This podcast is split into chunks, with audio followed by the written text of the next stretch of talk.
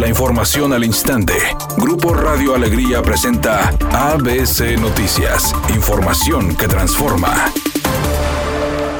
El candidato a la alcaldía de Santiago por la coalición Va Fuerte por Nuevo León, David de la Peña, anunció la creación del programa Mi Casa, Mi Alcance, que consiste en la implementación de tres esquemas. Mi casa en Santiago, yo construyo mi casa y mi gobierno me respalda, ya que según datos del INEGI, el 40% de la gente que vive en ese municipio renta o habita en una casa prestada. Agregó que buscará facilitar terrenos en las colonias San José, San Pedro, Margaritas y La Boca para la construcción de nuevos fraccionamientos con espacios de 150 a 200 metros, además de buscar convenios con distribuidores locales, a fin de facilitar a precios más accesibles la adquisición de los materiales para construir o remodelar una casa. Finalmente dijo que mediante el programa Mi Gobierno me respalda, se generan convenios con instituciones bancarias para que los ciudadanos puedan obtener créditos accesibles y con tasas preferenciales.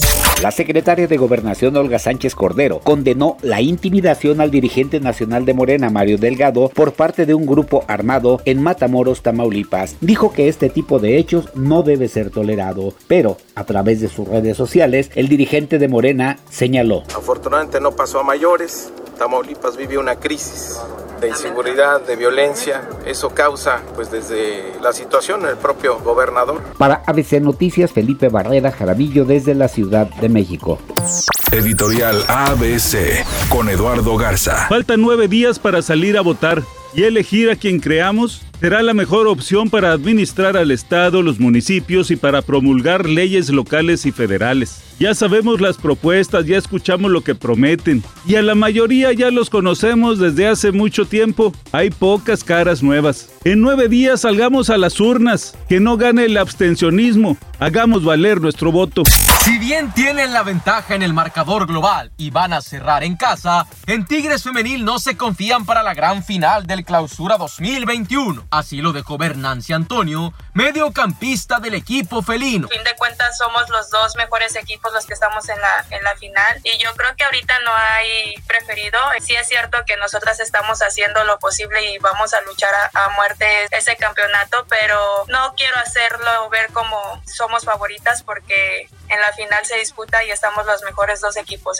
Paramount Plus reveló la lista de contenido original para América Latina, así como el nombre de algunas de las estrellas que formarán parte de sus propuestas, de las que destacan Diego Boneta, Demian Bichir, Luis Gerardo Méndez, Irene Azuela y Mariana Treviño. Las producciones se podrán disfrutar en México a partir del tercer trimestre de este año. La compañía de streaming y Viacom CBS International Studios se asociaron con creadores de contenido y productores de renombre mundial para crear opciones que amplíen su oferta para llegar a diferentes tipos de público.